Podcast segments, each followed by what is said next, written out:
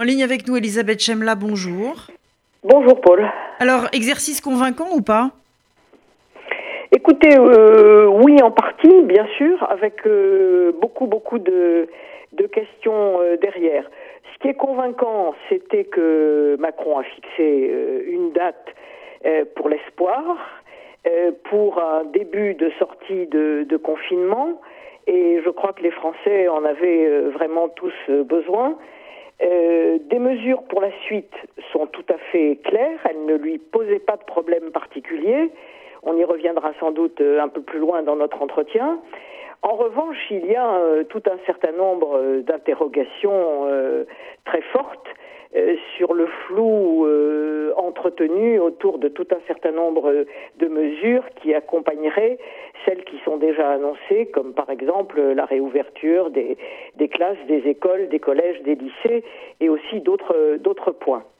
Alors justement, eh bien, euh, c'est le point que nous abordons maintenant.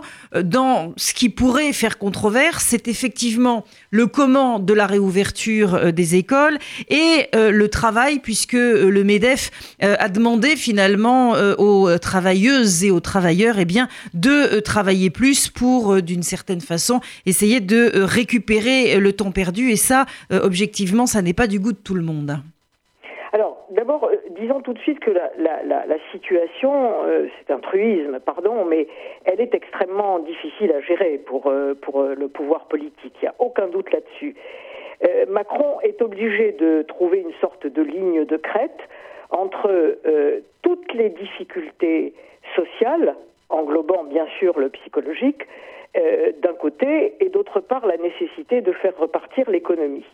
Ce que l'on voit dans les mesures auxquelles vous faites allusion, c'est précisément qu'il a essayé de mettre au point quelque chose, ce qui explique aussi le flou et les contradictions entre ces deux nécessités.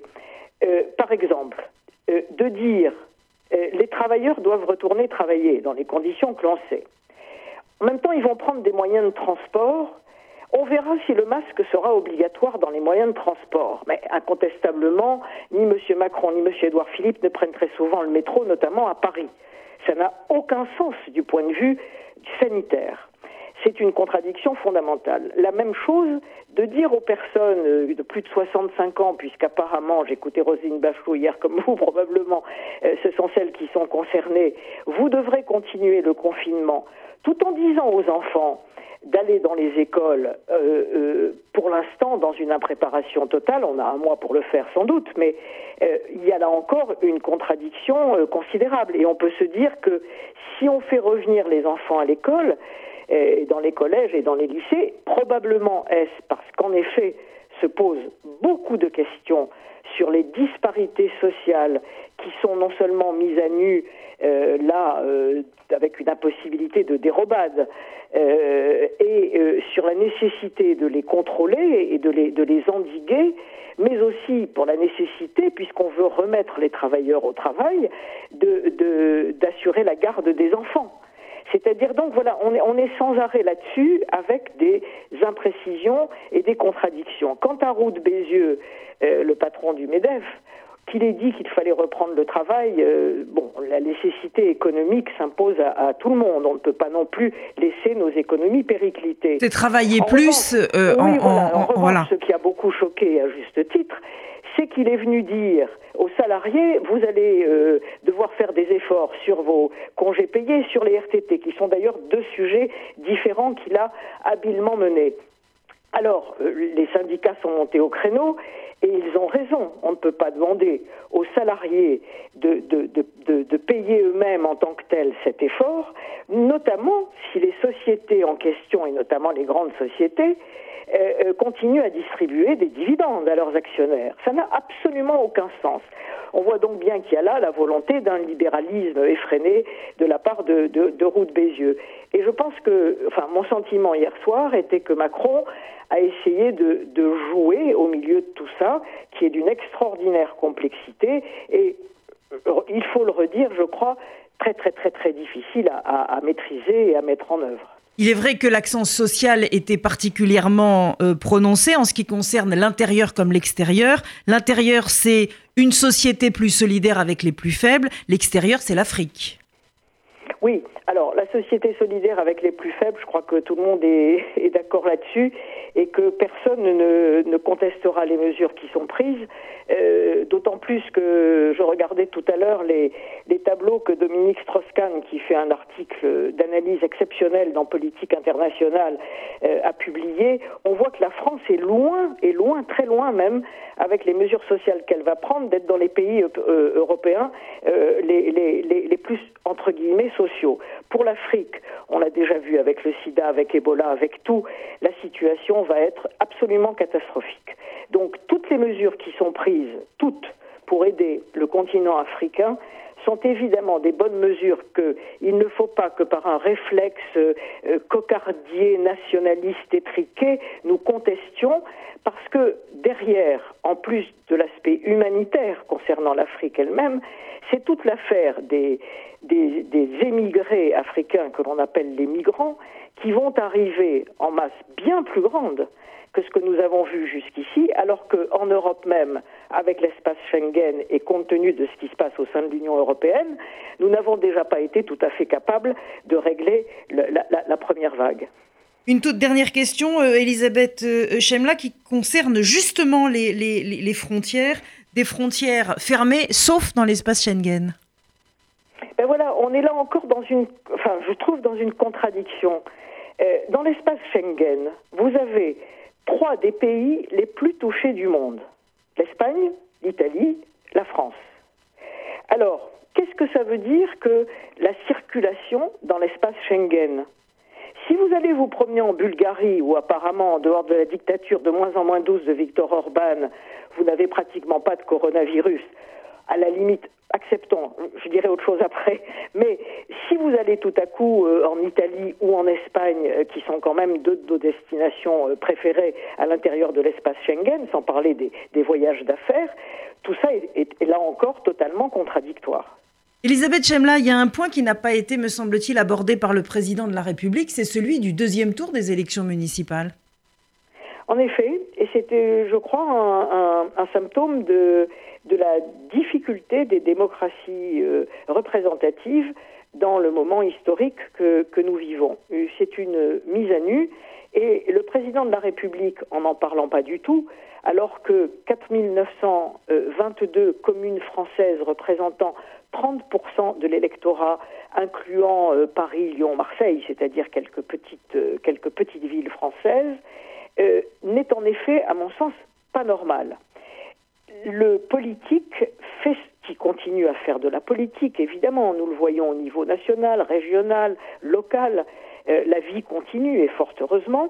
Le politique, donc, euh, à travers le président de la République, euh, a décidé, a décidé que la démocratie représentative qui est en suspens sur ce deuxième tour n'a pas à être défendue. Or, la défendre, c'était nous dire au moins, très clairement, déconfinement commençant à partir du 11 mai et clairement, nous ne ferons pas le deuxième tour des élections euh, municipales avant le 21 juin.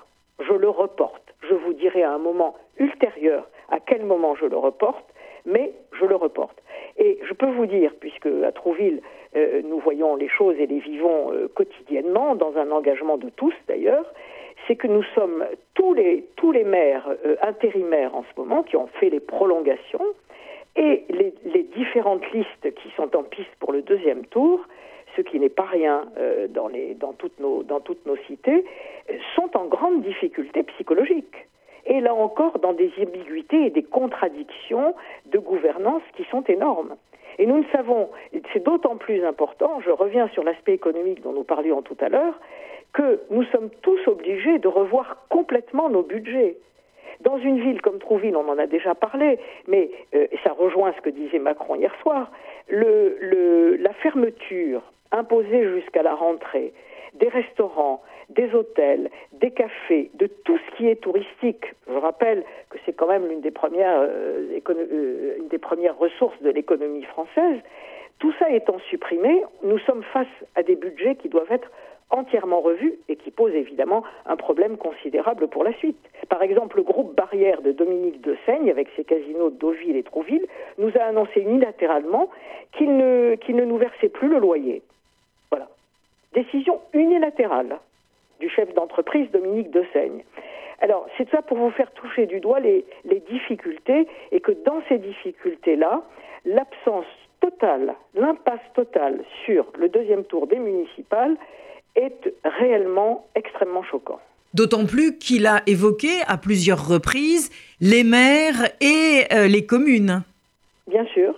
Seulement, c'est trop facile d'un autre côté de faire du cirage de pompe euh, à l'égard des, à l'égard des collectivités locales et des élus, euh, tout en les laissant dans cette indécision fondamentale, comme si l'un était exclusif de l'autre. Voilà, c'est ça qui est profondément en cause dans l'attitude d'Emmanuel Macron.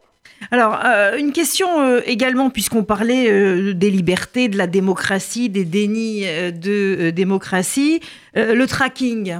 dans un premier temps, le gouvernement français était archi contre. Hein. On a entendu à plusieurs reprises les déclarations et de Christophe Castaner pour l'intérieur et d'Édouard Philippe disant non, non, le traçage des Français, eh bien, ça n'est pas du tout dans l'esprit français. Et puis, en regardant un peu ce qui se passait autour, on a senti que l'exécutif commencer à mollir un peu du, genou. Et très clairement, hier, le président de la République a dit moi, je suis pour que toutes les voies euh, soient euh, étudiées et ça doit d'ailleurs s'étudier de façon euh, tout à fait démocratique puisque c'est même au Parlement, il faut, lancer le débat. Qu'est-ce que vous pensez, vous, de, de, ce traçage qui serait sur la base du volontariat? Écoutez, ce qui me perturbe dans l'histoire, c'est que ce traçage, on a bien vu que les démocraties asiatiques qui l'ont utilisé euh, ont été extrêmement performantes pour lutter contre le virus parce qu'elles l'ont utilisé dès le début. Nous, on vient nous en parler à un moment où on peut quand même penser que euh, rigueur civique, plus différentes mesures euh, que, l'on nous rappelle sans arrêt, plus les précautions prises par toutes les entreprises, etc., on peut quand même imaginer que nous serons dans une autre situation.